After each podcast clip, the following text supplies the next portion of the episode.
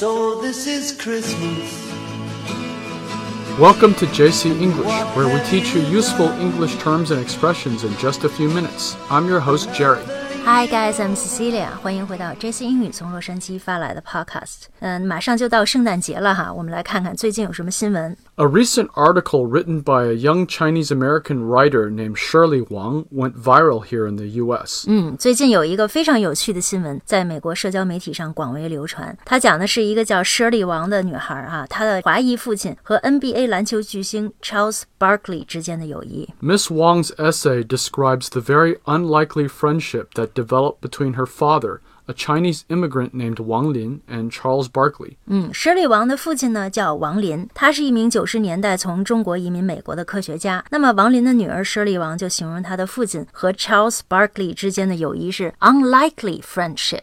也就是说，这两个人呢有着完全不同的背景、肤色、职业，表面上看起来根本不可能成为朋友哈。 An unlikely friendship means that it is a relationship that is surprising to most people because the pair seems so different. 我们说 unlikely 这个词呢，意思就是说可能性很小哈。举个例子哈，比如说 It is unlikely that you will get struck by lightning，你被雷劈的可能性很小哈。这里就用的是 unlikely。 The article went viral because readers were very touched by by the true friendship that developed between Mr. Wang and Charles Barkley. 舍利王呢，用很平实的语言来描述他的父亲和 Barkley 之间的友谊，非常让人感动，所以一下子呢就在社群网站上火了。那么，为了大家方便了解故事的背景，我们把舍利王的这篇火爆美国社交媒体的文章放在微信公众号 JC 英语今天的推送文章里，供大家参考。那说实话，我个人看过这篇文章以后，感觉作者的这个笔触非常的流畅、自然，不做作。我们其实从中可以学到很多英文的写法和中文的翻译方式哈。那么说回到故事本身， It is also a bittersweet story because Mr. Wang passed away from cancer,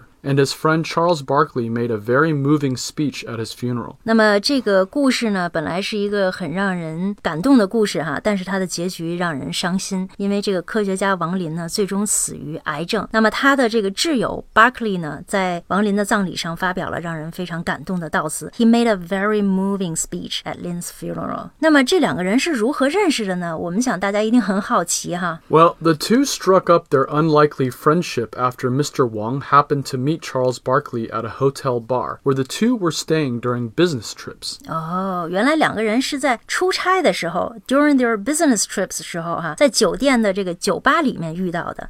那你说 the two struck up their unlikely friendship， Right, we say strike up a friendship to mean forming a friendship. 所以这个 strike a friendship 听起来有点一拍即合的意思。 Yes, the two hit it off right away and stayed in touch for years. 嗯，hit it off 哈，刚才 Jerry 讲的这个短语我们之前讲过，就是说两个人很投缘的意思。 When we say hit it off, it means that you and another person get along really well instantly. 嗯，别说了，这些都是缘分哈。 Their friendship was very surprising to many people, not least of which because Barkley is a very imposing 6 foot 6 inch former NBA superstar, while Mr. Wang was a scientist who specialized in formulating cat litter. 这两个人之间的友谊有点让人匪夷所思哈，surprising to many people。那一个呢是 NBA 的黑人巨星，那如果大家不了解 Barkley 哈，大家可以上网看一下，他实际上还被评为说是美国这个排名前五十的 NBA 篮球巨星，一度呢被称为说是乔丹之后的另一个黑人巨星哈。那么他呢 呢和一个研究猫砂 cat litter Mr. Wang's daughter writes that guests at Barkley's mother's funeral were very curious about who the short Asian man was because he didn't fit the mold of the other guests, who were mostly family and friends and other NBA veterans. 嗯，这地方写的很幽默哈，说之前呢，王林他参加了巴克利母亲的葬礼，他的出现呢让这个当场的来宾非常的吃惊，因为。因为别的来宾呢都是 NBA 的老将哈，只有他一个人个子也不高，还是个亚洲人。He didn't fit the mold，和别人有点格格不入。When we say fit the mold, it means to fit in or conform to a set of expectations or standards. 对，在外人眼里看呢，王林和巴克利的友谊简直是个奇闻。 But the two had their reasons for forming such a strong bond. They both had tough childhoods living in poverty and were very close with their mothers and grandmothers. 嗯，其实看看两个人的背景就明白了哈。这两个人呢，其实他们的童年都非常的苦。They both had tough childhoods, living in poverty，而且两个人都和自 自己的妈妈还有祖母关系密切。Barkley in particular was also very fond of Mr. Wang's sunny disposition. He told his daughter.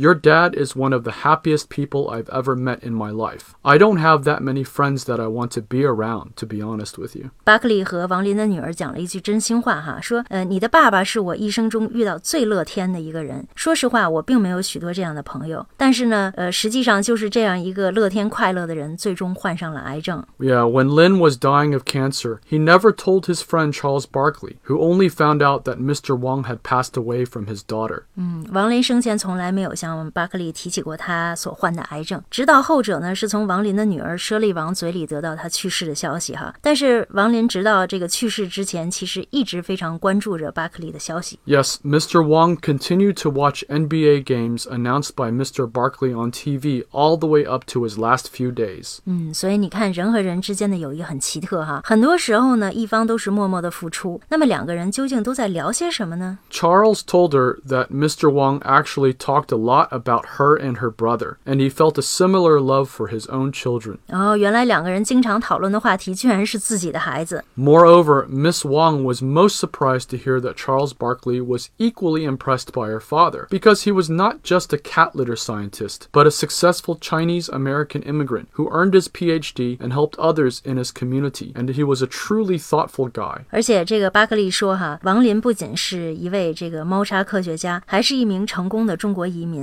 他努力得到他的这个 PhD 啊，就是博士学位，并且帮助社区里面的其他人。巴克利呢评价王林是 a truly thoughtful guy，一个非常关心其他人的人。 This story is both sad and uplifting at the same time. Many people, including celebrities, have shared it and commented how touched they were to hear about this most unlikely but genuine of friendships. 嗯，是啊，这个故事在美国社交媒体上出现以后呢，很多明星都纷纷转载啊，大家都被这个故事所感动。确切的说呢，是被这段真实的友谊感动哈。It's a genuine friendship。那么做完这期节目，我们的心里其实也是感 感慨万分。虽然故事的结局很悲惨，但是呢，也不乏温馨。好，说到这里，不免要杀一番风景哈，做一下广告。如果你想每天收听有意思、地道的双语节目，可以在我们微信公众号 JC 英语升级会员课程，一天不到一元钱，你可以每周六天收听我们的节目，工作日呢更是可以收听两个栏目哈。那么借由这个故事，我们希望在这个严寒的冬日，给大家带来一丝温暖，一丝感动。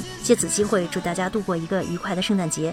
愿我们珍惜我们的家人，珍惜那些弥足珍贵的友谊。Merry Christmas, everyone！Merry Christmas.